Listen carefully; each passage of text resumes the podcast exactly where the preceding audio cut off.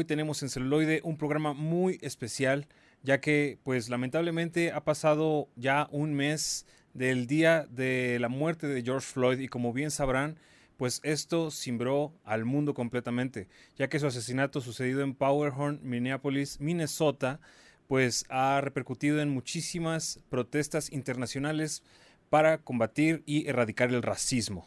Y para esto, pues bueno, vamos a tener un panel muy importante de expertos, investigadores y críticos de cines también, que pues hablarán acerca del cine afroamericano de Estados Unidos y cómo podemos entenderlo aquí en México bajo el contexto actual.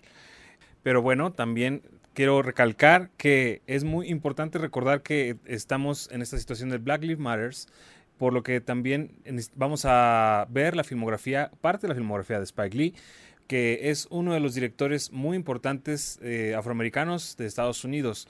Él como tal, como bien saben, ha estado siempre en la polémica porque finalmente sus películas no son del todo aceptadas a veces por Hollywood.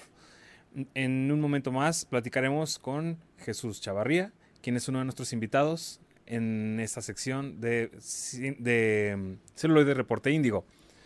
Como tal, también es muy importante que sepan que la situación que ha pasado con George Floyd, pues ha mm, repercutido a muchos niveles tanto culturales como internacionales. Por ello es que decidimos dedicar esta, esta sección de celuloide el día de hoy para esta charla. Entonces, creo que estamos ya listos primero para platicar directamente con Chavarría. ¿Estás por ahí, querido Jesús? Sí, acá ando. ¿Cómo están todos?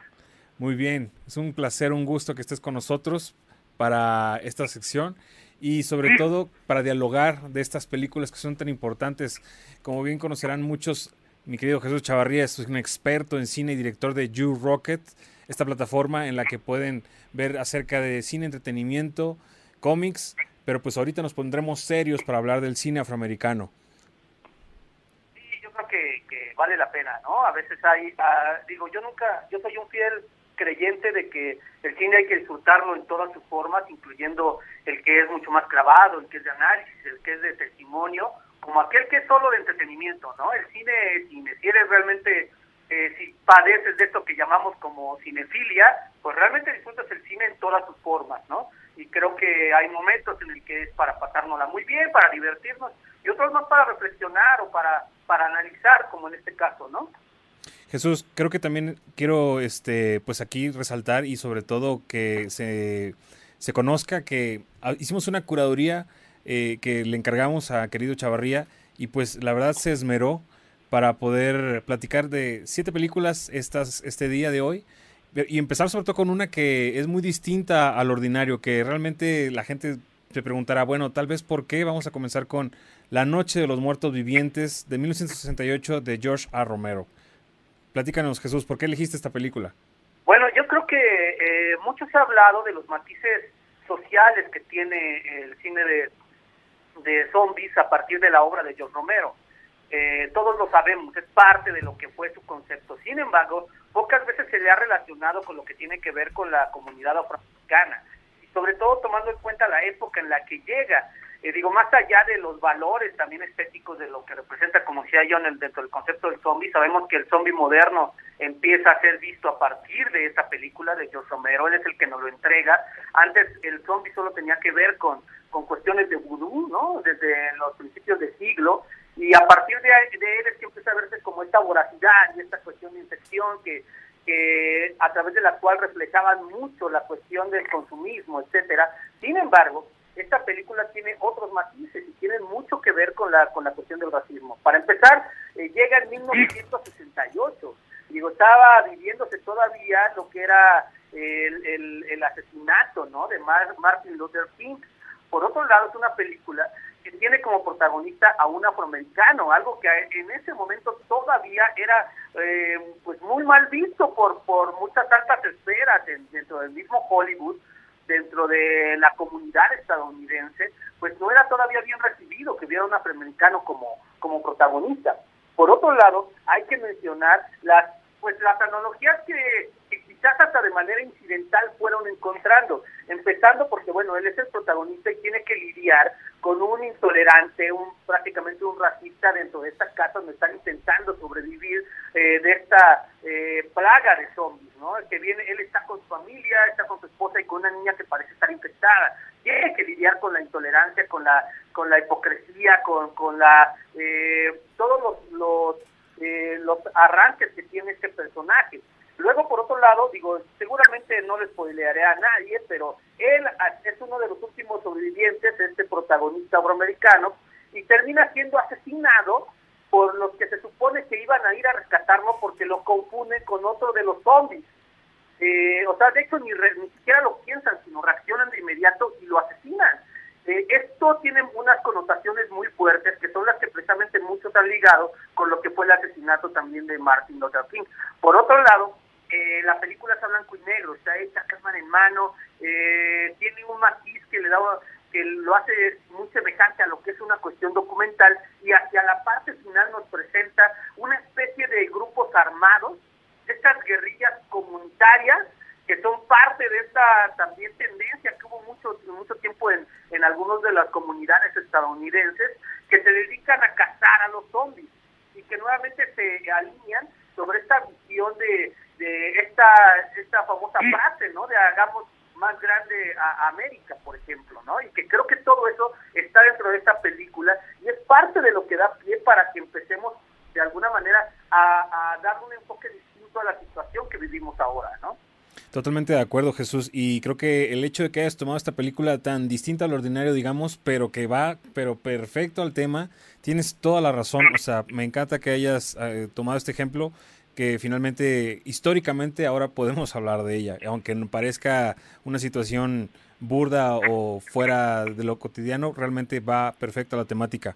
Ahorita quisiera pasar precisamente a lo que también queremos ver de Spike Lee, porque Spike Lee es un cineasta que ha marcado la cultura afroamericana en Estados Unidos ya a sus 63 años. Este director de cine nacido en Atlanta, Georgia, y que ha hecho su vida en Brooklyn, Nueva York, pues que no sea, no, no es nada en balde tampoco, dos puntos medulares de la cultura afroamericana, pues vale mucho la pena el, resaltar su filmografía y pues podemos hablar claramente de un ejemplo de una película biográfica histórica que ha marcado también Malcolm X. Sí, Spike Lee, digo, a final de cuentas, él es, si hay una voz autorizada para hablar en el cine con eh, lo que se refiere a la historia de la, del, de, la, de los afroamericanos en, este, en todo lo que tiene que ver a través de las distintas décadas, pues es la de Spike Lee, es alguien que se ha dedicado a llevarlo eh, con acierto y creo que esta película es uno de los puntos más altos de su carrera. Eh, a pesar de que él fue criticado por algunos sectores de su propia comunidad por considerarlo un cineasta burguesado de algún modo y que se estaba refiriendo a una figura emblemática eh, esta película creo que es una, quizás la única de las que vamos ahorita a mencionar, que sí podría caer en el lugar común, pero es que es obligada. No por nada está ya este, considerada como, como una, una joya de, a nivel cultural en los Estados Unidos, no solamente en lo que se refiere al cine, porque se trata de una, de una biografía eh, muy estricta, eh, que recorre cada uno de los momentos quizás más importantes de la vida de, de Malcolm X, eh, y lo hace además con un, eh, dando, digamos, el, el, impulso eh, definitivo para la carrera de uno de los actores que a final de cuentas se terminó convirtiendo en uno de los representantes de, de, la cultura afroamericana en los Estados Unidos, Denzel Washington, que no se sienta el, corazón para plasmar cada una de las cosas que tiene y tampoco para lanzar el digamos, el grito que refleja el espíritu del personaje que está tomando. De inicio, es un inicio violento, como de alguna manera eran los, los reclamos y la postura del mismo Malcolm X. Eh, y el final lo vuelve a hacer. Digo, la película empieza con la bandera de los Estados Unidos incendiándose, que no es poca cosa. Eh, creo que todo esto es lo que hace que se convierta no solamente en un testimonio social, sino un llamado eh, que, sigue cobrando una vigencia lamentable, que todavía a estas alturas eh, estemos necesitando lanzar este tipo de gritos. Y por otro lado, una lección de historia muy, muy precisa, que, yo creo que de alguna manera tendría que, que tomarse en cuenta para a nivel de, de, la formación de muchos estadounidenses, el revisar esa película. Eh, creo que el, poder que tiene es innegable y a final de cuentas pues, es una de, las figuras más importantes de aquel momento eh, junto con Martin Luther King, que como sabemos no es gratuito que de pronto hasta en los mismos cómics, refiriéndonos ahorita a todo esto que tiene que ver, pues en su momento Stan Lee lo decía, ¿no? La representación que, ellos hicieron en, el mundo de Marvel tenía que ver con, con Magneto y el profesor Javier y cada uno representaba esos dos polos que representaban el, el mismo Martin Luther King y Malcolm X. Yo creo que esta película nos, nos, es uno de los puntos más altos de la carrera de Spike Lee. Definitivamente, Jesús. Algo que también este, podemos conectar aquí es la siguiente película que tenemos en, la lista, que es He Got Game. Y en, Latinoamérica se le conoció como El Juego Sagrado. Eh, esta película en la que precisamente hace dueto nuevamente con Denzel Washington a cuadro. Y pues es una cinta dramática que pues ha mostrado muchos paradigmas en su momento y que siguen siendo incluso actuales. Sí, amigo, o sea, mira, esta, esta película me parece que además llega en el momento en el que es una película que habla sobre el, el, escenario es el básquetbol, ¿no? Es el vínculo a través del cual está explorando la relación que tiene nuestro protagonista con su padre, que está en la cárcel, y, y al cual no puede perdonar, ¿no? Y además, eh, en ese momento, la, la NBA eh, tenía también su mejor momento a nivel mundial, esta magia que proyectaban y que se vendía en todos los países como un estilo de vida que se estaba viviendo en ese momento. Entonces creo que por eso la película cobra una mayor trascendencia. Aquí lo que vemos además como protagonista es a un jugador de la NBA, que es Ray Allen, que jugó en los Supersonics, ¿no? etcétera, y que además es muy bien manejado por, por Spike Lee, que nos muestra que tiene eh, el pulso necesario para dirigir actores con no con mucha experiencia, que lo pone nuevamente al lado del Washington, el cual eh, le, le prometen que si él consigue que convencer a su hijo de que, estudie en la universidad de ese estado, le van a reducir su condena. Entonces le, dan una semana para lograr convencer a su hijo. Ahora, estamos hablando ahí de, también de cuestiones comerciales, de la manera en que se empieza a, a esta negociación con respecto a la cultura de los afroamericanos en los Estados Unidos, esta admiración que de pronto se vende hacia ellos, pero que se convierte solamente en un producto. El nombre del protagonista que es Ray Allen es Jesús y no es gratuito, ¿no? Jesus es, es la palabra que quizás más se repite en la película. Todo mundo quiere algo de él, todo mundo quiere un pedazo del jugador, todo mundo quiere tenerlo, eh, todo mundo se lo quiere repartir, dejan de ser personas y los convierten en productos.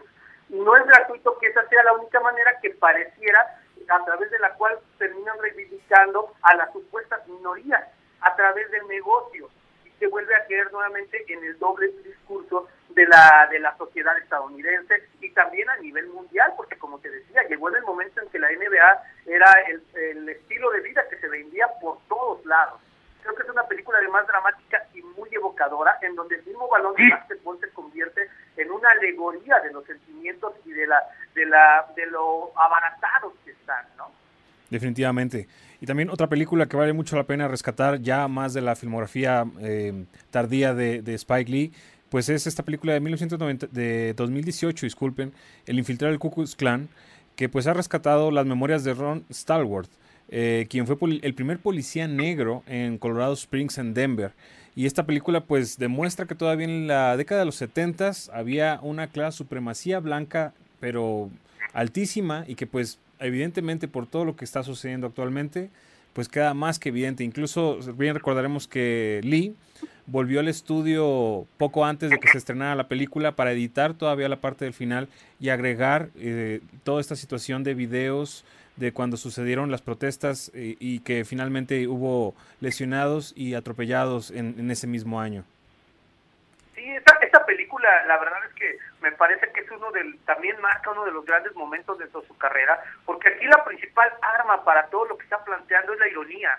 No estamos hablando de una película que juega con una situación que raya en el absurdo y que, que a final de cuentas eh, nos habla precisamente de que eh, de, cómo es que se da de lo ridículo que llegan a ser todos este tipo de, de pensamientos o de ideologías a través de las cuales se enriquen muchas personas y que ha pasado tanto tiempo y siguen estando ahí a pesar de lo ridículo que podemos verlos son reales no yo creo que eh, aquí nuevamente él logra un vínculo muy importante con el contexto, eh, no es nada condescendiente, se está burlando de todo para después caer en el dramatismo.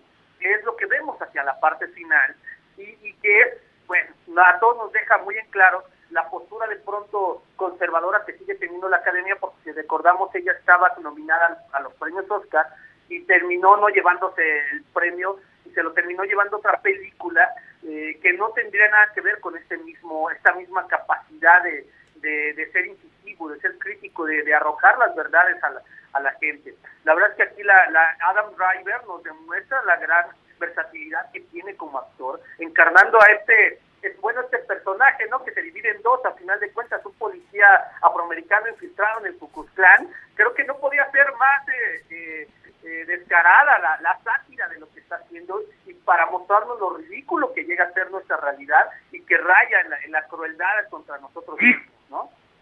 Claro, y debemos de recordar que, que, Spike Lee, por ejemplo, antes del 2018 se mostró, pues eso, muy reticente contra la academia con esto que sucedió en los Oscars So White en 2016. O sea, porque finalmente eh, él empezó a visibilizar que solamente se estaban nominando a mejor película, películas que fueran eh, destacadas y con caucásicos. O sea, no había realmente una representación afroamericana ni de ningún otro tipo.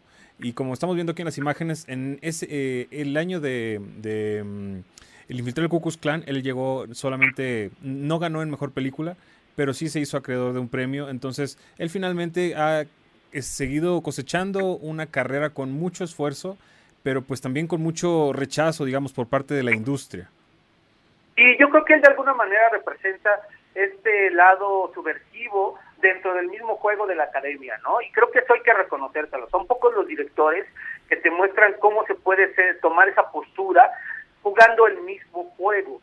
¿no? Yo creo que hay ejemplos claros en otro tipo de directores y en otros géneros, como por ejemplo eh, el, el, director veterano de, de, la de Mad Max, ¿no? Que llega en una en un momento en el que se estaba cayendo en los abusos digitales en todas las películas por parte de Marvel, etcétera, y él entrega una película en donde se abstiene lo más posible de utilizarlo, busca más lo artesanal y termina convenciendo a todos, tanto a los públicos más exigentes como los decanes y más conservadores, como a la misma academia, y yo creo que Spike Lee hace eso. Él está dentro del juego, pero siempre es fiel a su postura y, nos muestra cómo puede ser subversivo su discurso, eh, haciendo producciones al nivel de cualquier otra de las que se hacen en Hollywood, ¿no? Claro. Hay que recordar que, por ejemplo, ahorita durante esta crisis internacional sanitaria, Spike Lee lanzó una película en Netflix, algo que tal vez no se esperaba mucho porque todavía esta película en teoría hubiera salido como fuera de competencia en Cannes. Pero pues llegó, llegó finalmente The Five Bloods o Cinco Sangres. Es una película en la que vemos como cuatro amigos afroamericanos vuelven a Vietnam después de 30 años de que sucedió la guerra y pues ellos realmente vuelven a vivir estos demonios del pasado. Tú aquí, eh, Chavarría, ¿cómo verías? ¿Esta es una película bélica o antibélica? ¿Cómo la considerarías? Yo creo que es una película, sí es una película bélica, a final de cuentas, ¿no? Yo creo que eh, el entorno que maneja está relacionado directamente con eso y te permite algunas escenas, algunas secuencias que son eh, muy explícitas en la cuestión de la violencia. Sí es una película bélica y de hecho la conclusión está ambientada en ese tipo de escenas. Me parece que sí lo es, sin embargo, está alineada con, o enfocada en lo que tiene que ver con la relación del racismo y el conflicto vietnamita. ¿no? que dejó heridas que hasta la fecha no solo no han sanado, sino que se han ido retorciendo y se han vuelto mucho más profundas, tienen múltiples capas, que es con lo que nos demuestra el, el, el personaje protagonista, ¿no? Dentro de todos los, eh, dentro de su cabeza hay una especie de xenofobia, ¿no? Cuando llega allá y al mismo tiempo que, que es, es, es, resultado del racismo que él había vivido, la manera en que él ve ahora a los vietnamitas cuando está allí es tan, es tan atroz como la que viven ellos a la hora de encontrarse con la supremacía blanca, son parte de todo lo que incluye. Yo creo que además aquí Spike Lee se, se deja, deja de lado todo tipo de sutilezas, evita la, el exceso de estilización, apuesta más bien por jugar con los formatos, mucho más al estilo de lo que hacía Oliver Stone con Asesinos por Naturaleza, etcétera. Vemos de pronto cómo allí hay, hay momentos que parecen más como de reportaje televisivo, otros que son como película de acción, este de cambiar el tamaño de la pantalla como para darnos la sensación de, de lo que son los verdaderos recuerdos y de pronto insertar material de archivo con declaraciones de Mohamed Ali, del mismo Malcolm X, eh, fotografías mostrando a los personajes como si fuera su historia, su historia pasada. eh, para darte este, esta, esta sensación como de estar viendo una realidad artificiosa. Eh, yo creo que es un juego muy interesante el que él plantea. Es cierto que se tiene mucho en, en, lo que tiene que ver con el tiempo y que en algunas escenas deja algunas da demasiado por entendido. Creo que esos quizás los puntos que de pronto eh, de los que la gente pues sí se ha quejado un poco, los que no, no terminaron de, de dejarse llevar por ella. Pero me parece que es una película por demás interesante y es una declaración de principios abierta de, de un director en un, en un estado de, de lucidez eh, evidente, ¿no? Para todos los que lo, lo estamos viendo. Totalmente de acuerdo. Y ahorita quisiera pasar, pues, finalmente a otra, otra selección, ya fuera de Spike Lee. Por ejemplo, precisamente, o sea, no en balde, cuando Spike Lee, eh, surge con este asunto de Oscar So White, el año siguiente, Get Out o Huye, en Latinoamérica así se le conoció. Esta película empezó a estremecer muchísimo, o sea, llegó a ser nominada como mejor película a pesar de que era una película de horror. Y esta cinta, pues, creo que apela a que realmente afecta a la psique humana y la convierte en ficción, sobre todo por estos grandes um, y siniestros problemáticas, digamos, que, que pueden elaborarse desde, desde lo que es el horror. O sea, finalmente es una ficción, pero apela muchísimo al racismo. Sí, sobre todo porque creo que es un muy buen ejemplo de, de cómo se puede hacer cine de género sin que este necesariamente tenga que ser eh, solo el alineamiento del entretenimiento.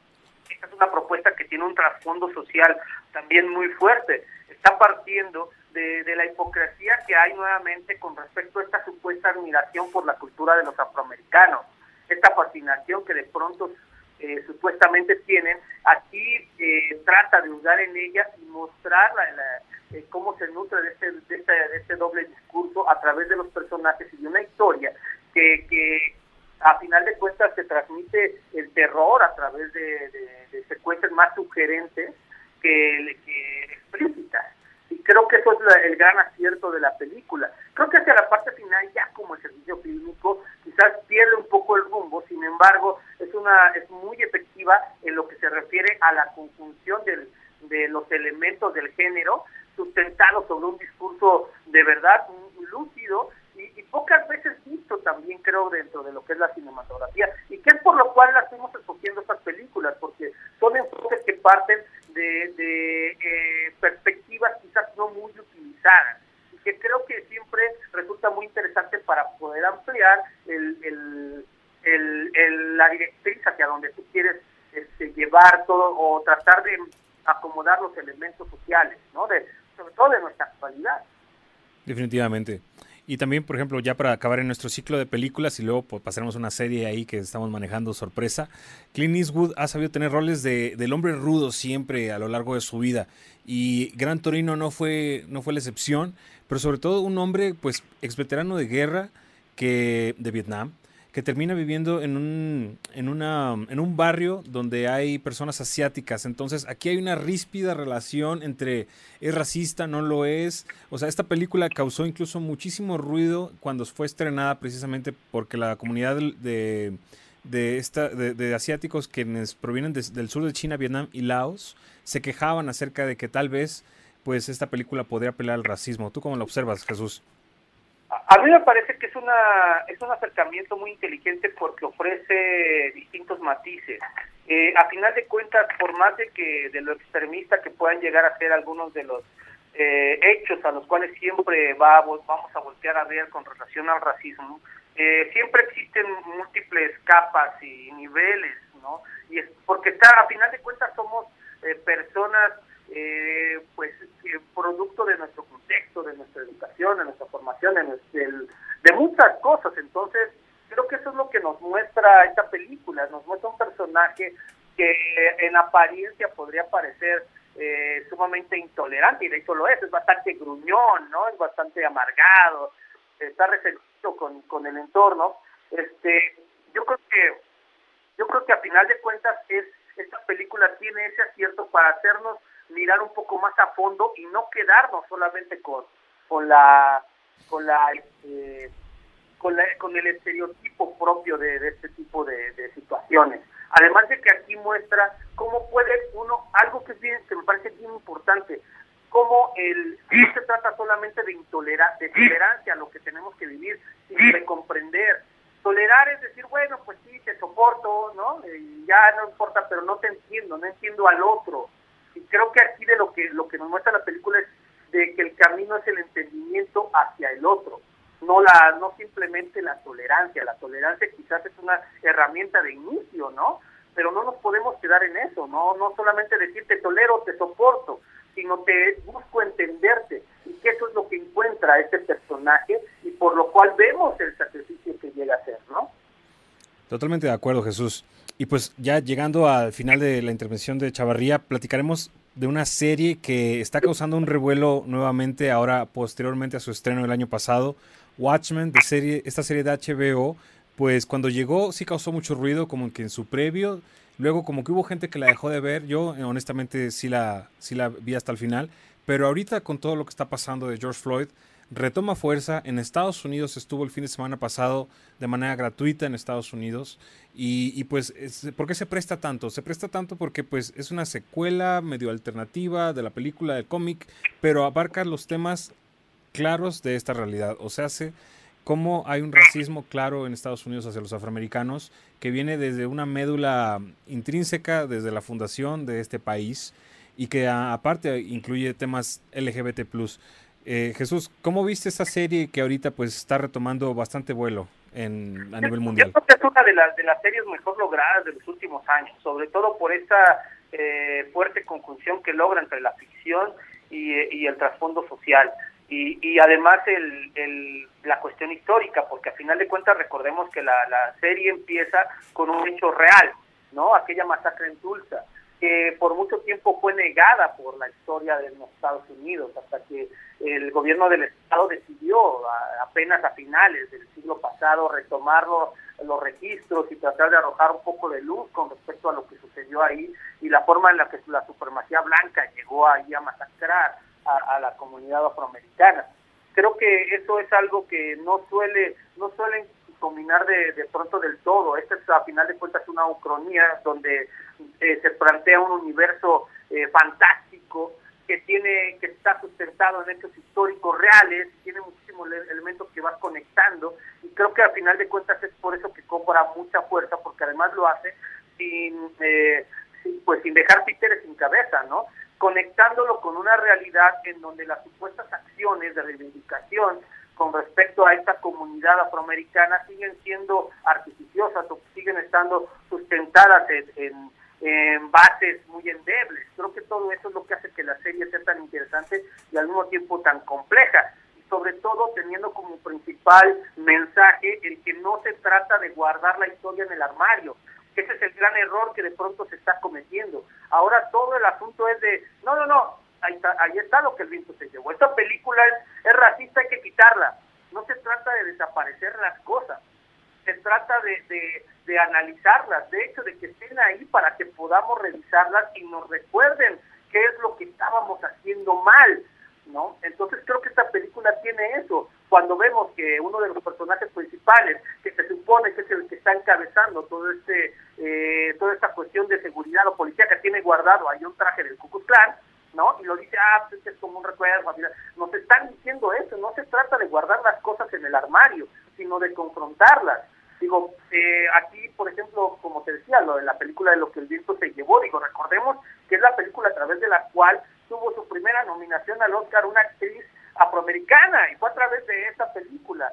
Y, si nosotros lo que hacemos es buscar desaparecer todo eso en lugar de, de, entenderlas dentro de su contexto y dejarlas ahí como un registro de lo que fuimos, pues vamos a perder el, el camino hacia donde tendríamos que llevar todo, ¿no? Claro. Jesús, yo me podría pasar la tarde entera platicando de cine y de esto y demás cosas, pero pues tenemos que pasar a nuestro siguiente bloque. Yo te agradezco que hayas estado con nosotros en Celuloide de Reporte Índigo. Ha sido un placer que nos hayas dado esta gran lección de cómo entender un poco más la cultura afroamericana a través del cine. Al contrario, amigo, digo yo, es un gusto eh, que me hayan tomado en cuenta, de verdad, muchas, muchas gracias. Eh, yo espero que les haya parecido al menos este entretenido y un poquito interesante. Eh, yo ya saben que aquí siempre estoy disponible para platicar, porque como, como tú, también me encanta hablar de cine y, y hacerlo en estos espacios y compartirlo con más personas, pues es increíble. ¿no? Yo al contrario, muchas gracias que me tomaron en cuenta, muchas gracias. Perfecto, Jesús. Gracias. Estaremos en contacto para nuevas y posteriores conversaciones. Y pues eh, también me complace decirles que para el siguiente bloque eh, tendremos una intervención internacional para platicar acerca de cómo podemos todavía entender un poco más acerca de todo lo que tiene que ver con la cultura y el arte afroamericana en Estados Unidos. Entonces, a continuación, veremos ahora sí un avance de este próximo bloque. Las producciones de televisión no se quedan atrás a la hora de abordar temáticas importantes como la segregación racial y la discriminación de migrantes. Cada vez son más las series, documentales y programas que abordan la inclusión como premisa. Sin embargo, no ha sido un camino fácil, pues Hollywood tiene un gran antepasado de producciones en las que no se toleraba la diversidad de pieles en pantalla. La lucha de la comunidad negra es constante y no parece terminar pues aún existen estereotipos del comportamiento y el deber ser del hombre y la mujer negra en la sociedad que construyó la televisión, pero esta violencia no termina en los créditos de las series de televisión.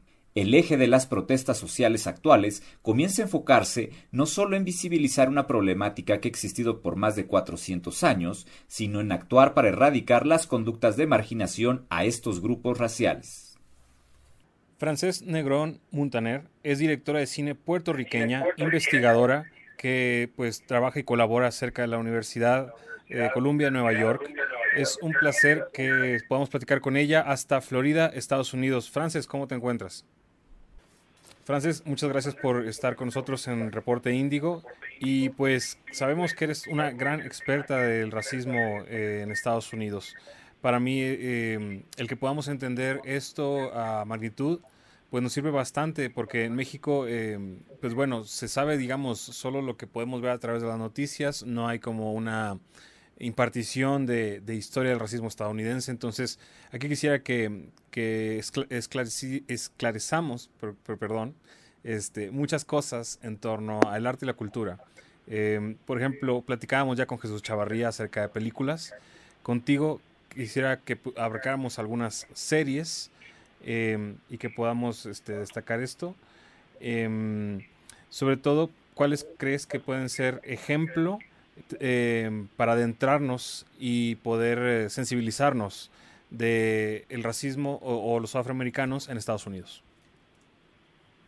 Bueno, pues la historia de la televisión eh, realmente comienza tanto en la radio como en el cine por ejemplo, uno de los primeros programas televisivos en, tener eh, protagonistas afroamericanos fue una serie que se llama eh, Emma Andy, que originalmente era una serie de radio y que los, las voces de la serie eran actores blancos, ¿no?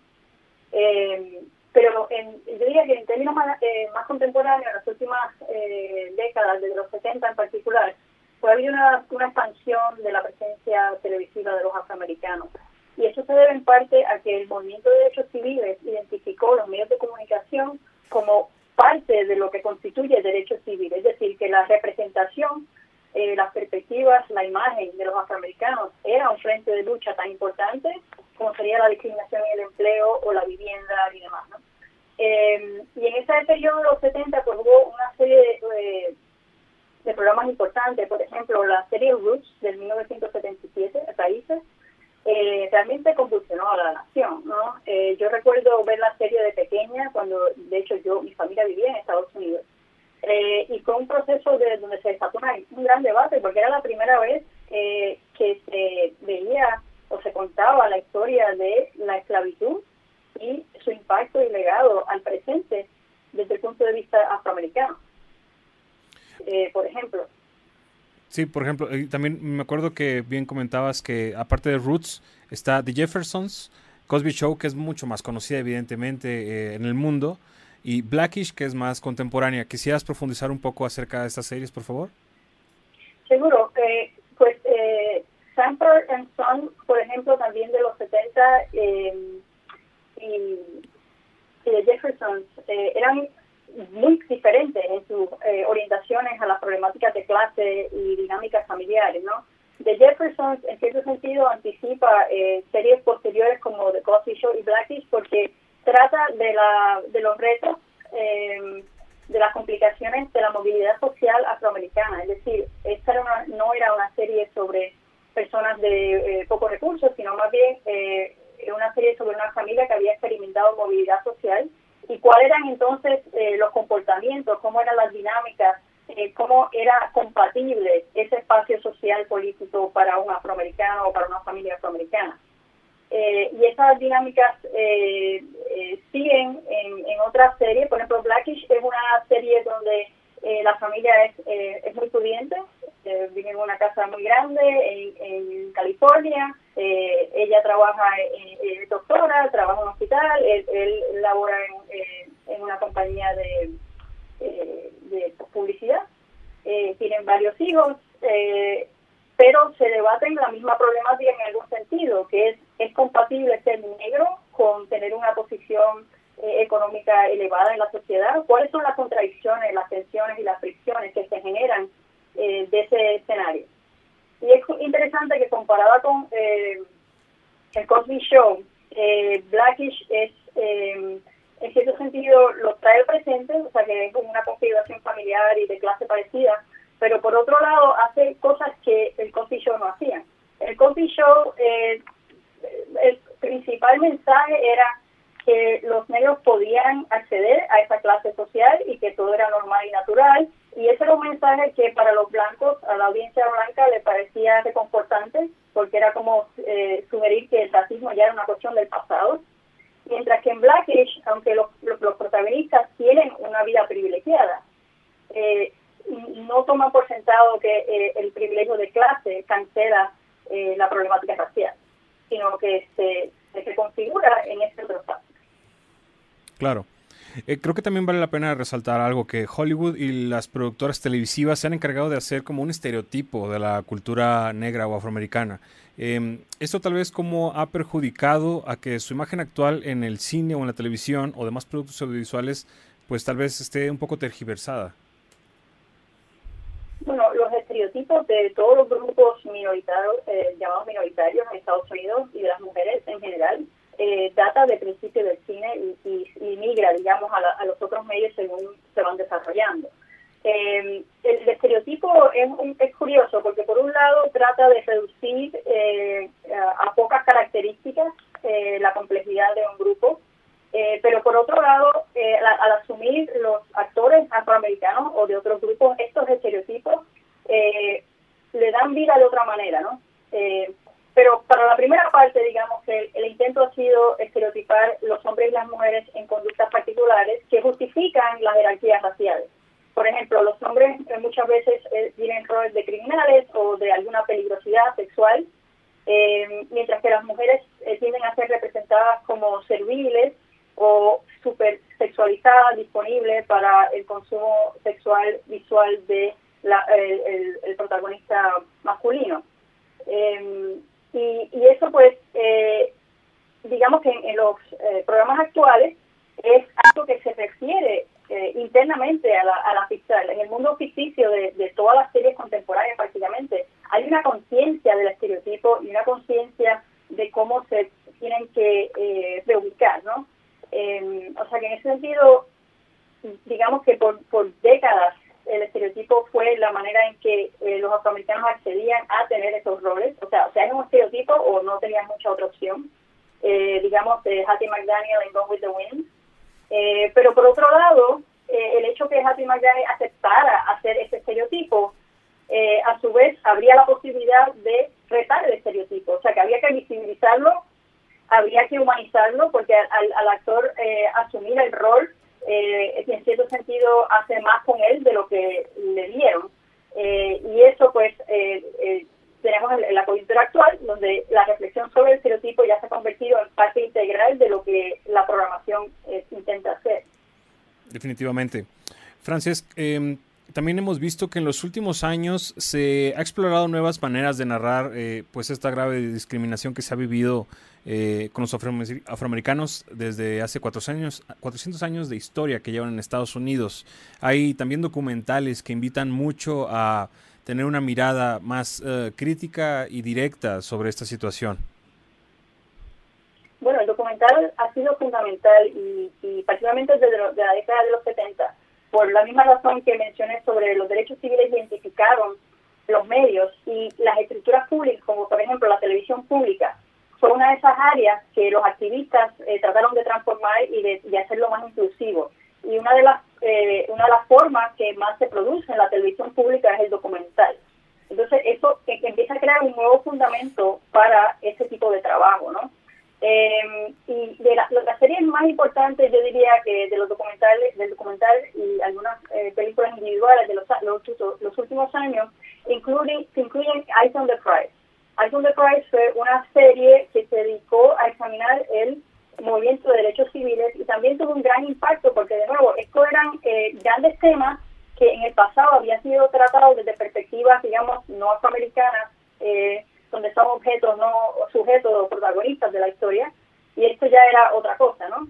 Y más recientemente, digamos, eh, documentales como 13 o When We See Us, um, bueno, no es un documental, pero está basado en, un caso real, eh, y también eh, I'm Not Your Negro, eh, han sido eh, muy importantes porque examinan eh, en gran detalle las dimensiones sistémicas, o sea, la dimensión sistémica del racismo, cómo se reproduce a, a, todos los niveles. O sea, que cuando hablamos de racismo estamos diciendo simplemente prejuicio o discriminación. Estamos hablando sobre un, un un asunto sistémico que abarca todo, epistemología, representación, acceso a la educación, dónde la gente vive, eh, cómo camina por la calle, por qué coge esta calle y no la otra. O sea, estamos hablando de algo que está con la persona, con el grupo, todo el día. Algo que me gustaría aquí hacer un pequeño paréntesis y resaltar es acerca de que I'm Not Your Negro o No Soy Tu Negro. Es un documental hecho por Raúl Peck con un libro eh, inconcluso de James Baldwin. James Baldwin fue un libre pensador eh, afroamericano que estuvo muy en pie de la lucha para lograr derechos igualitarios. Estamos viendo a cuadro las imágenes de este documental y aparte eh, Baldwin no solo vivió la discriminación por su color de piel, sino porque él también era homosexual. O sea, este hombre realmente vivió en carne propia totalmente la discriminación en toda su extensión de la palabra es, muy interesante eh, el documental que sea desde la perspectiva de James Baldwin en cierto sentido, porque el documental a, a, un nivel es sobre o en relación a James Baldwin, pero a otro nivel eh, es más amplio. Eh, porque James Baldwin fue una figura muy importante en su momento y, y eso se, se, se, ve registrado en el documental porque quiénes eran sus amigos y con quién este, compartía sus ideas. Malcolm X, Martin Luther King, eh, Marlon Brando, o sea, es una persona que era bien conocida en su momento, pero por muchas décadas eh, fue relativamente olvidada. Y, y, en los últimos años eh, ha habido un, uh, una relectura de James Baldwin eh, y, ha, vuelto la perspectiva, yo creo que en parte por eso mismo, porque por un periodo de tiempo eh, la, los grandes hombres, digamos, de la historia afroamericana, pues eran eh, figuras como Martin Luther eh, Malcolm X, que la cuestión de la homosexualidad o de la sexualidad más general, en general o la cuestión de género, en el caso de las mujeres, también excluidas de ese canon. Pero según eh, el, entendimiento de cómo funciona el racismo en relación al género, en relación a la sexualidad, lo que llaman la interseccionalidad eh, de la subjetividad, pues James Baldwin se convierte ahora en una persona que articuló estas cosas eh, con mucha más precisión que otras figuras de aquel momento. Claro, eh, también aquí creo que vale la pena resaltar y recordar que, como bien ya lo comentabas un poco al inicio, la industria fílmica, antes de poder emplear a actores negros, utilizaba a personas blancas eh, pues para hacer estos roles, o sea, literalmente los pintaban el rostro. Esto se ve en una película muda que es ampliamente conocida, The Birth of a Nation, de D.W. Griffith. Eh, de 1915. Pero pues creo que hay muchos ejemplos que vale la pena resaltar aquí con esto que se le llama el blackface.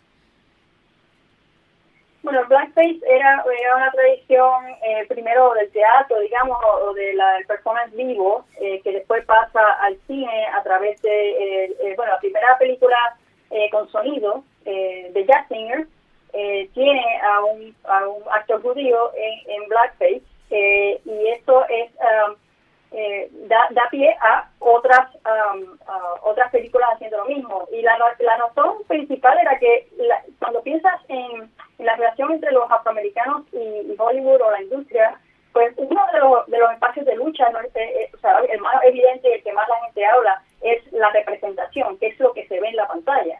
Pero la otra dimensión es quién puede trabajar en la industria, ¿no? Eh, y, tematizar el asunto racial y representar los afroamericanos sin tener afroamericanos trabajando dentro de la industria, eh, sin que actores blancos tuvieran que estar compartiendo el escenario con actores negros y demás, ¿no?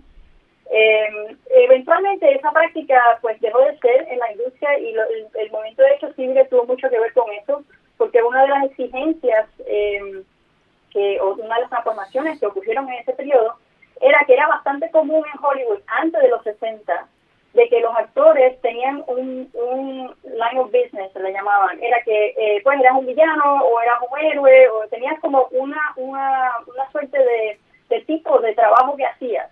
Eh, y el que hacía el blackface, ese era un tipo de trabajo, ¿no?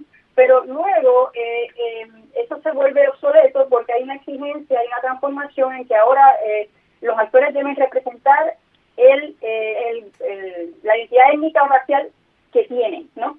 Pero antes de ese periodo, pues era frecuente incluso no solamente con los afroamericanos, había actores blancos que eh, se, eran brownface, que llaman, o sea que eh, tenían, eh, hacían de actores latinos, hacían de actores indígenas, incluso los mismos actores eh, blancos podían hacer todas las etnias, ¿no? Y eso se puede ver como otra forma de discriminación de, de, en el trabajo, ¿no? Porque mientras que los afroamericanos y otros grupos minoritarios, eh, eh, que llamados minorías estaban excluidos de la industria, o sea, no podían trabajar en la industria, los uh, blancos podían representar todos los tipos humanos y, y todas las identidades y todas las etnias. Claro.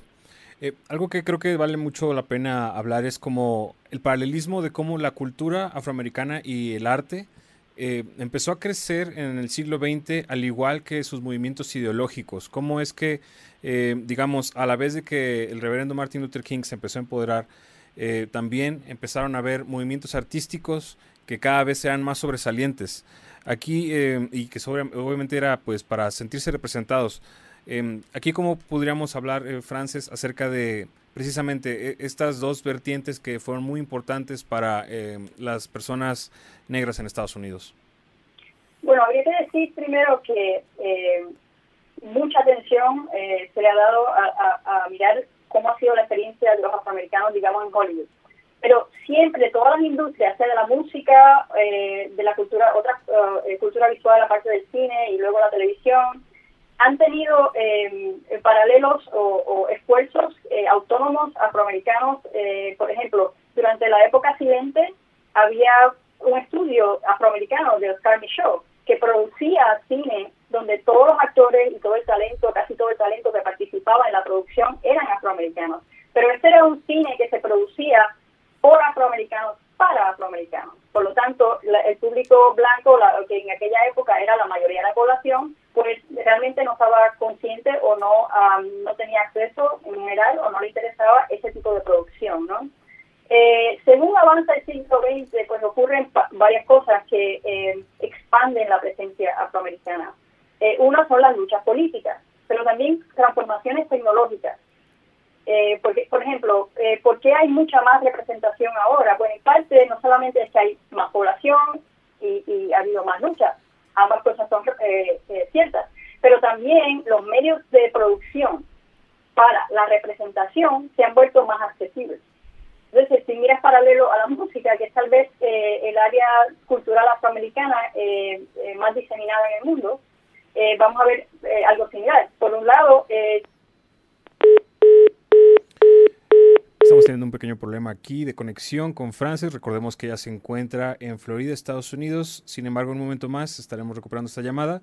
Eh, como tal, Frances tiene una amplia experiencia en torno al racismo, ya que ella se ha dedicado mucho, sobre todo, a hacer filmaciones en torno a este tema. Como tal, también es importante recalcar que, eh, pues bueno, estamos haciendo este programa porque recordemos que ha pasado un mes del asesinato de George Floyd, que lamentablemente perdió la vida y después de esto, pues se desataron distintas um, eh, marchas y también protestas en torno al racismo en Estados Unidos y en el mundo. Aquí podemos de hecho ver a cuadro unas imágenes de lo que se ha reconstruido en torno a cuando lo detuvieron y pues lamentablemente hubo un abuso policial claramente de esta situación. Francis ya se encuentra de nuevo con nosotros en la línea. Este, Francis, si gustas continuar con la sí, idea.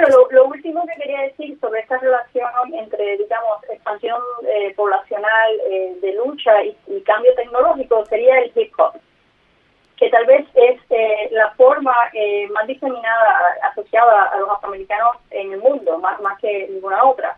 Y el hip hop es en gran medida posible como forma expresiva eh, para grupos que tienen poco acceso al capital, porque los medios mismos de producir la música y el tipo de música que se producía se podía realizar en un estudio en tu casa, ¿no?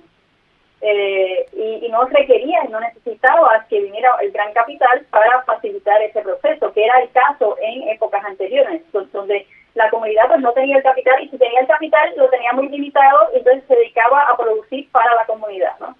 Claro. Frances, actualmente estamos viendo un escenario muy polarizado, o sea, eh, se está tal vez como censurando un poco ya lo que viene siendo la película de lo que el viento se llevó en Estados Unidos.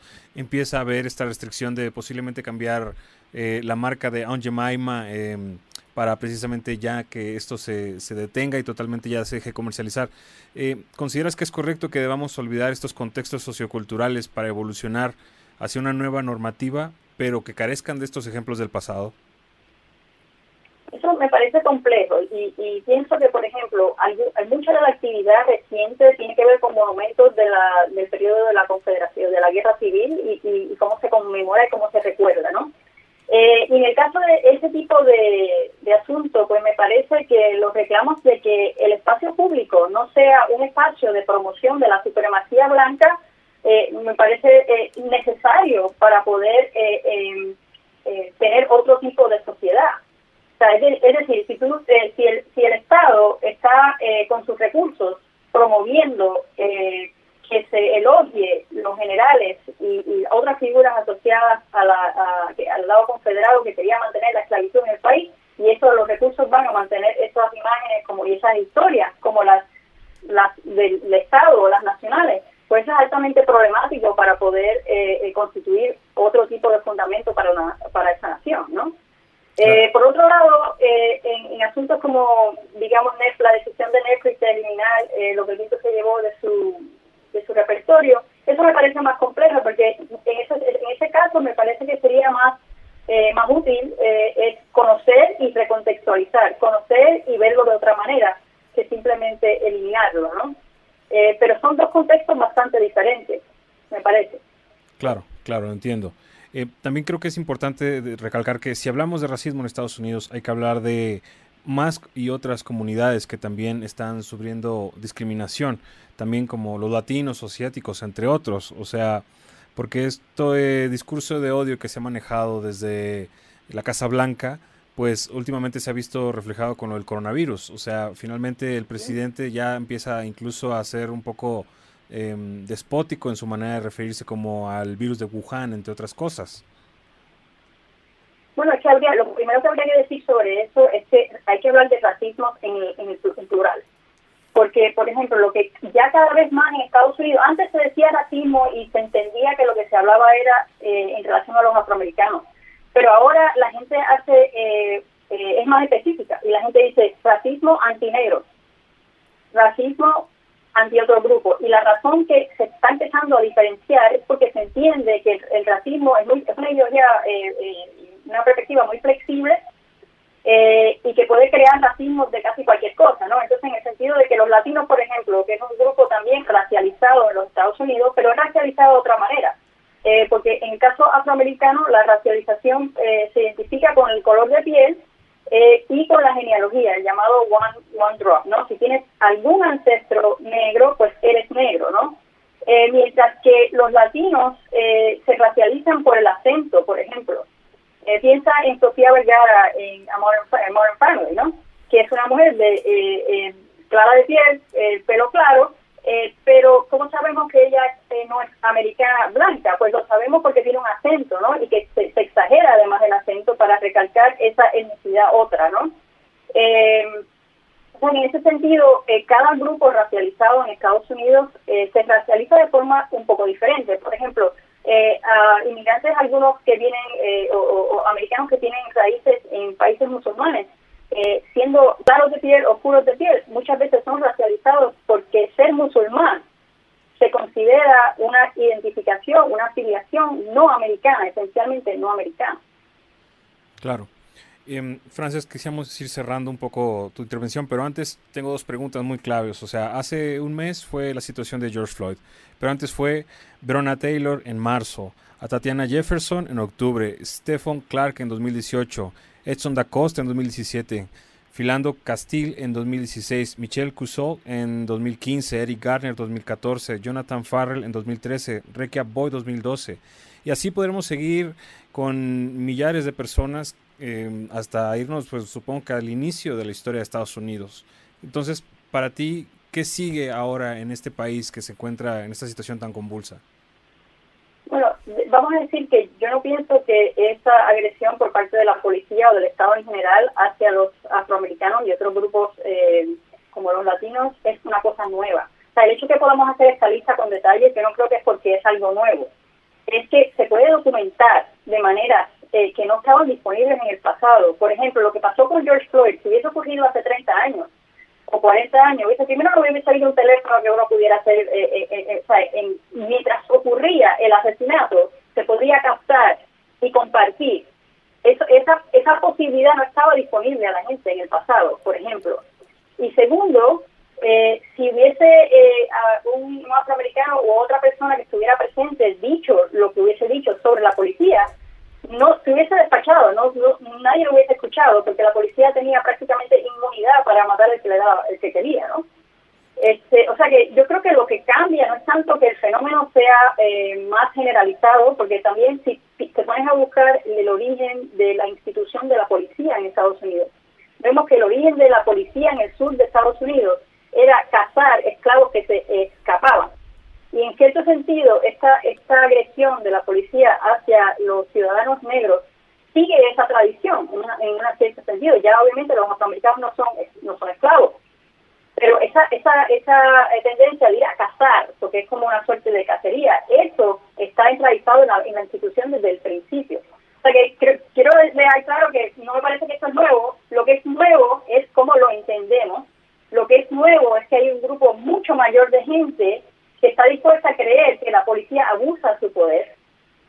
Eh, y eso eran condiciones que no necesariamente existían antes. Y existen ahora, en parte por la tecnología y en parte por eh, los movimientos sociales que eh, se expanden incluyen más partes, más partes de la población. Frances, para acabar me gustaría resaltar que pues obviamente el propósito de celuloide es hablar con estas conversaciones sobre todo para resaltar la situación eh, audiovisual. Entonces aquí yo quisiera, tú como cineasta, que me dijeras, ¿hacia dónde crees que debe evolucionar el arte cinematográfico que actualmente pues pasa en Estados Unidos? O sea, estamos viendo un escenario muy ríspido. ¿Qué secuela tal vez podría verse reflejada en el arte?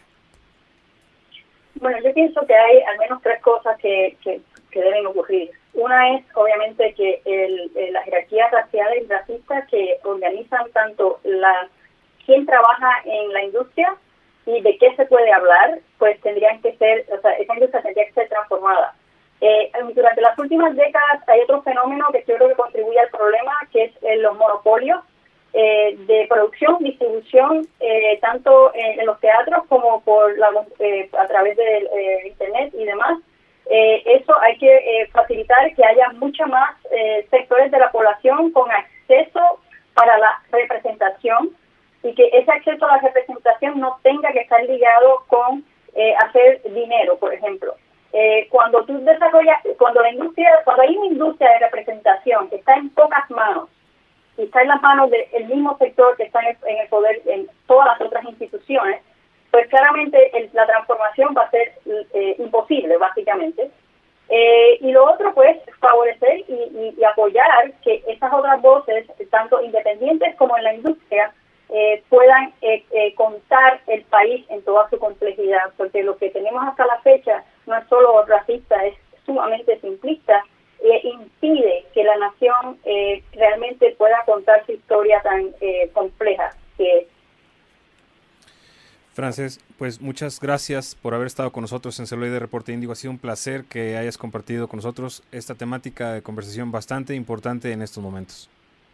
Gracias a ti pues por favor continúen con nosotros porque pues así como hemos hablado a profundidad acerca del racismo en Estados Unidos, también necesitamos entender qué sucede en México, cuál es el panorama actual y, que finalmente tal vez desconocemos a profundidad. Para esto tendremos una voz experta, especialista, pero antes veremos un avance a continuación. México, país mestizo, de origen multicultural indígena desde los tiempos prehispánicos y que la llegada de los conquistadores españoles esto ya no les era un tema ajeno. La ubicación geográfica de la península ibérica en el Mediterráneo facilitaba a sus habitantes un constante contacto con una gran variedad de culturas del mundo hasta entonces conocidas. Uno de los impulsos multiculturales lo representó el dominio del que fueron objeto durante casi ocho siglos por parte de los moros. Esto favoreció a que se diera el mestizaje en las colonias españolas de América. Haciéndole honor a su significado de ombligo del mundo, México ha tenido diferentes grupos migratorios que se han asentado en su territorio y que ahora forman parte de esta diversa nación.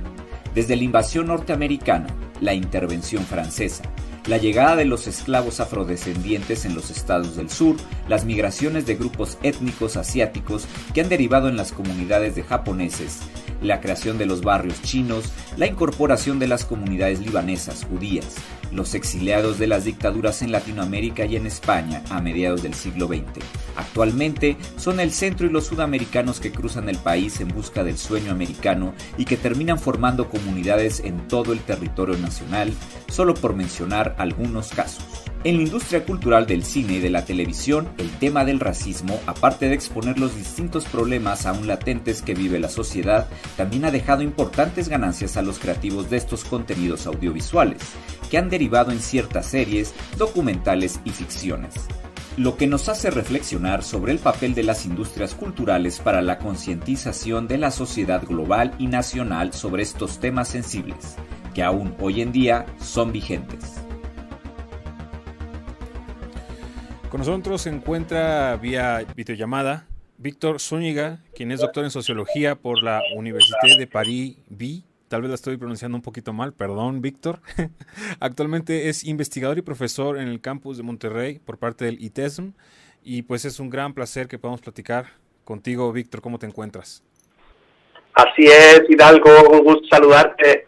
Gracias, gracias por estar con nosotros. Te preguntaba hace un momento, pues, ¿cómo podemos entender la discriminación racial en México y qué diferencias matizan el contexto social de Estados Unidos con nosotros? ¿Qué podemos entender de las diferencias de los grupos indígenas, afrodescendientes mexicanos y también, pues, obviamente de los afroamericanos? Pues me voy a disculpar un poquito de, de empezar a tomar la palabra como profe y pero para el caso pues yo he sido profesor toda mi vida profesor universitario. Entonces el primer punto es que hay un uno de los eh, términos la categoría esencial que está aquí en juego es el de raza. Y la pregunta es de dónde surgió esta convicción tan tremendamente arraigada en las sociedades contemporáneas de que existen razas humanas. No hay ningún, ningún ingrediente de carácter biológico, genético, eh, de ningún tipo que nos autorice hablar de razas humanas. Es una invención inclusive muy reciente en la historia de la humanidad. Cuando, cuando los pueblos otomanos o los pueblos musulmanes o los, pueblos, los romanos o los eh, mongoles ganaban una guerra, dominaban al vencido y lo esclavizaban, pero no porque pertenecieran a una raza, sino porque eran los que fueron derrotados. A los derrotados se les esclaviza, pero no tiene nada que ver con la idea de raza. Te entiendo perfecto esta situación, Víctor. Eh, por ejemplo, em, como bien mencionas, no, no, no debería, digamos, de, hacerse una sola raza con los humanos. y aquí en México tal vez ¿Tú cómo observas que pueda haber discriminación em, entre nosotros mismos, tal vez? Entonces, de ese punto de que el concepto raza, se, la categoría raza, empieza a funcionar como si fuera, como si existiera. Y retomando la parte histórica, la invención de esta categoría se la debemos a los europeos cuando empezaron a dominar el resto del mundo. No pudieron dominar Japón y no pudieron dominar China y otros países asiáticos, sino también los hubieran racializado. Pero a, los africanos y los amerindios nos, nos dominaron. Entonces, en esta cosa de que no hay razas humanas, sino que todos los humanos pertenecemos a la, a la misma especie y que esta intención es poderosísima, eh, aquí es donde empieza a, establecerse la diferencia entre la sociedad de Estados Unidos y la sociedad mexicana. La sociedad de Estados Unidos nace como una diferenciación en el sentido de que es una raza la que domina la otra.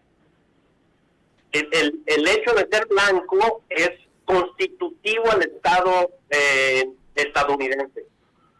Y su definición inicial es de que solamente será una sociedad de originarios de Europa inclusive los migrantes que llegan en el siglo XIX provenientes de Irlanda o de Italia y posteriormente de Bulgaria, de Rumania, etcétera, de Rusia, eran considerados sospechosos de no ser blancos. Se tuvieron, los irlandeses tuvieron que irse blanqueando poco a poco, al grado de que fueran reconocidos como blancos. En, lo que quiero decir con esto de la, de la racialización en Estados Unidos, de que es constitutiva. No, no puede existir el Estado de Estados Unidos sin la noción de raza. Y la, y la blanquitud, o como le quisiéramos llamar el, el, el, estado de, ser blanco, es requiere de la negritud. Es, hay una polarización inevitable. Inclusive, aparte de la paz social y de la legitimidad de la dominación en Estados Unidos se debe a que las clases desposeídas, digamos los, los, los obreros, se les paga con un salario psicológico diciendo eres pobre pero blanco finalmente. Y entonces esa es una sociedad que requiere a los negros para poder mantener la superioridad blanca. En el caso mexicano estamos en otro fenómeno porque en la sociedad mexicana eh, no, no, no tiene propiamente la noción de raza incrustada institucionalmente, legalmente, funcionalmente, culturalmente. No está incluida. Cuando a mis estudiantes yo les pregunto a qué raza pertenecen, estudiantes de Monterrey, que son o que provienen de Oaxaca, provienen de, de la Ciudad de México, de, de Jalisco, de Baja California, ¿a qué raza pertenecen ustedes? Muy frecuentemente mis estudiantes me contestan, pues ni que fuéramos perros, no somos perros. Entonces, el fenómeno con el, con el que nos estamos enfrentando en México es el del profundo desprecio a los pueblos indígenas. Y eh, ahí sí es una discriminación sistemática a los pueblos indígenas.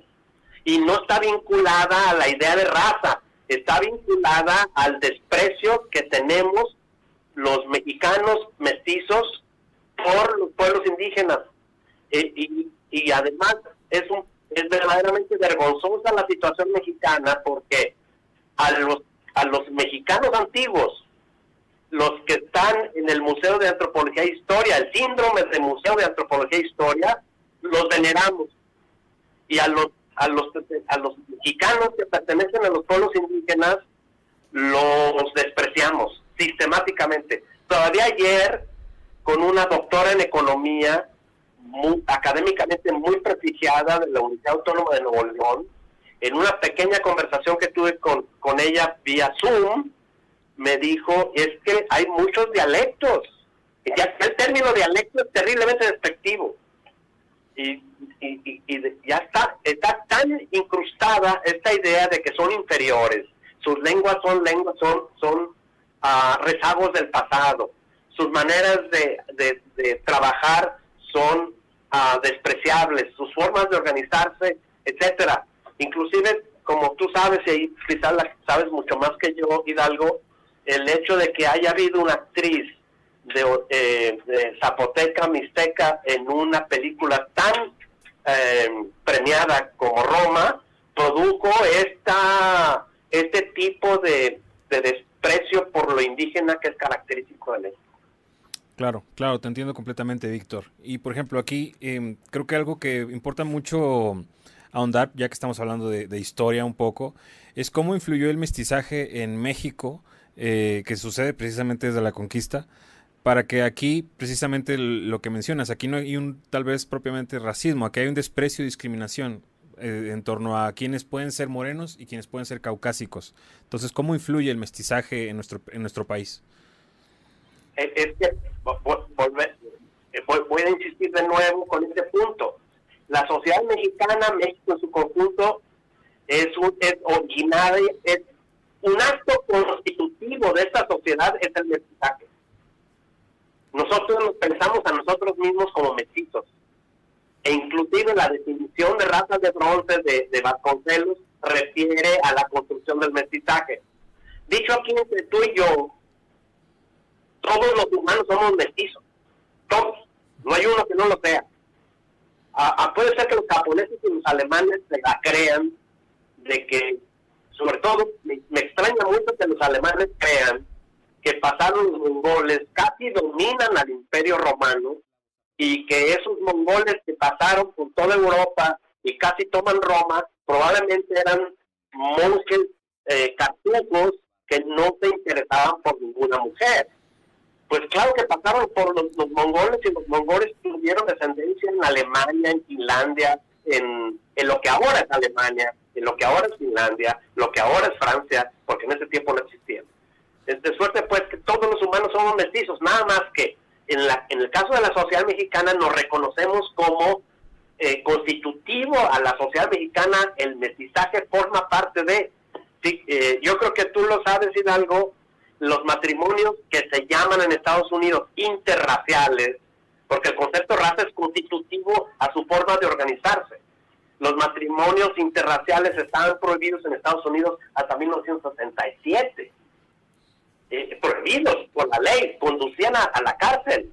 Cuando una pareja de, que incluía a una afroamericana y a un euroamericano, esa pareja conducía a la cárcel y les quitaban a los niños.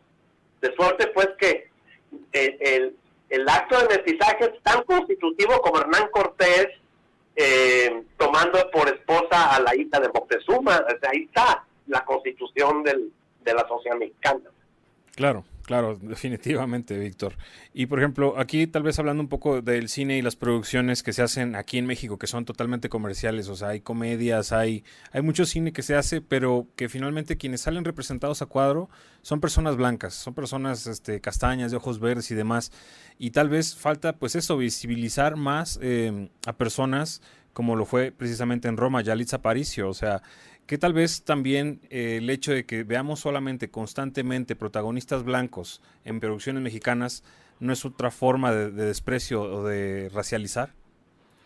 Es una forma de, interiorización, porque la idea de racismo en México supondría que el concepto de raza, la categoría raza, el término raza, está incluido en las interacciones sociales no está incluido las interacciones sociales, no estamos, no es una sociedad racializada, es una sociedad que como tú dices, gracias a las cadenas eh, televisoras, a las comerciales, al tipo de mercadotecnia, a la forma de definir la belleza, gracias a eso se interioriza aún a la sociedad indígena.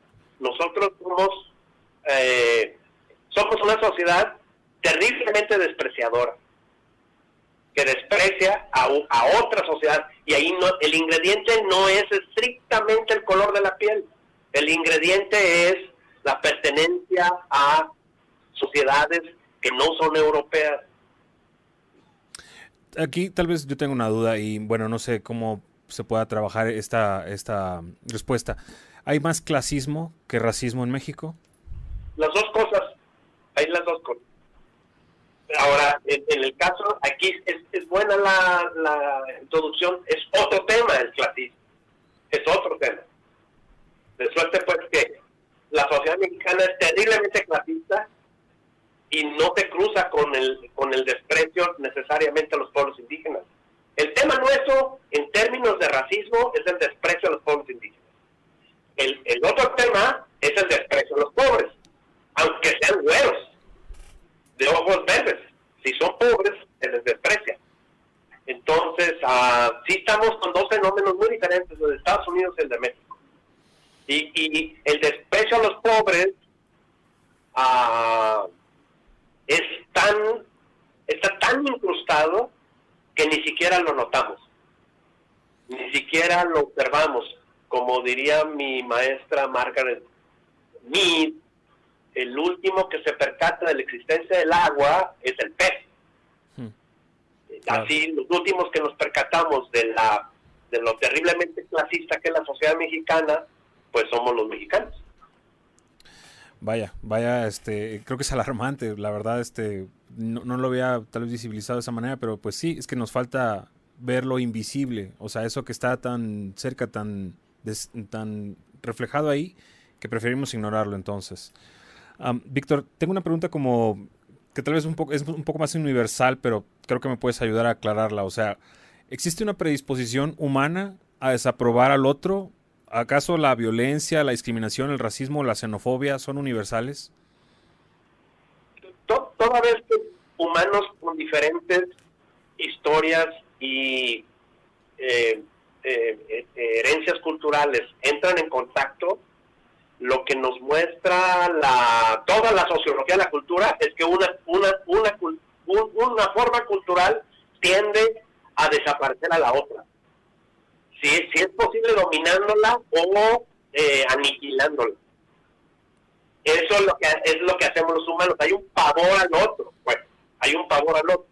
Y ese, esa ah, constatación histórica de que las sociedades cuando entran en contacto buscan erradicarse unas a otras, eh, indica que las sociedades humanas buscan mantenerse a sí mismas como son. Y ven la otredad, la ven como, eh, es observada como una amenaza. Eh, pero eso, eso existió de una manera casi se veía como algo natural Hoy, día lo que hacemos nosotros es eh, eh, enaltecer los valores de la diversidad humana.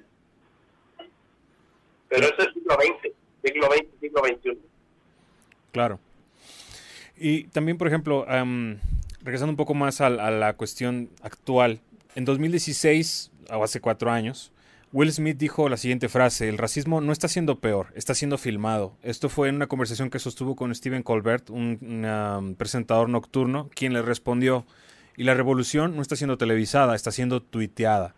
Em, y pues bueno, estamos viendo que en efecto la revolución sí se está televisando porque pues estamos viendo que el asesinato de George Floyd salió a cuadro y además justo cuando empezaron estas revueltas. Em, el reportero de CNN, Omar Jiménez, fue arrestado en, el sitio, o sea, tal cual se pueden observar las imágenes.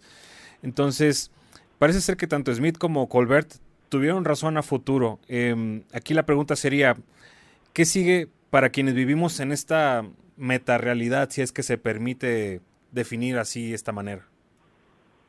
Ah, lo voy a responder de una forma eh, más estructural, el, Estados Unidos nace con una porción de su sociedad esclavizada.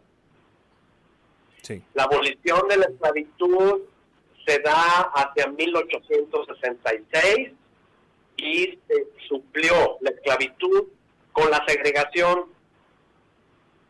Se desaparece con los derechos civiles la segregación y lo que actualmente existe es un régimen de encarcelamiento masivo, una nueva segregación, pero ahora peor que la anterior, porque la segregación previa, la que se mantuvo después de la abolición de la esclavitud, pues hacía que los afrodescendientes fueran al cine, un tipo de cine, y los eurodescendientes a, otro, a otra sala de cine. Los afrodescendientes a un tipo de escuela, los eurodescendientes a otro tipo de escuelas. Se terminó la segregación y, todo esto está planeado, no es, no es espontáneo.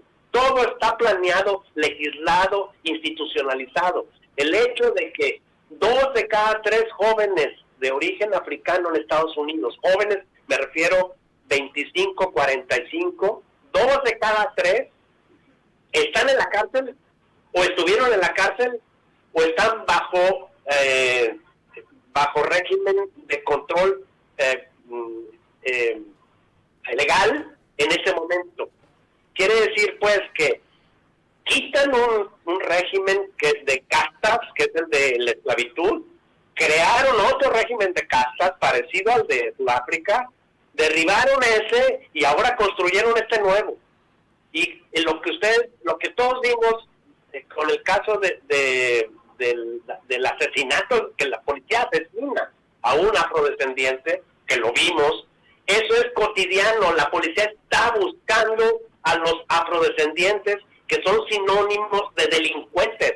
Desde la época de Nixon y Reagan empezó este procedimiento, la nueva segregación, la peor segregación que han sufrido los afrodescendientes.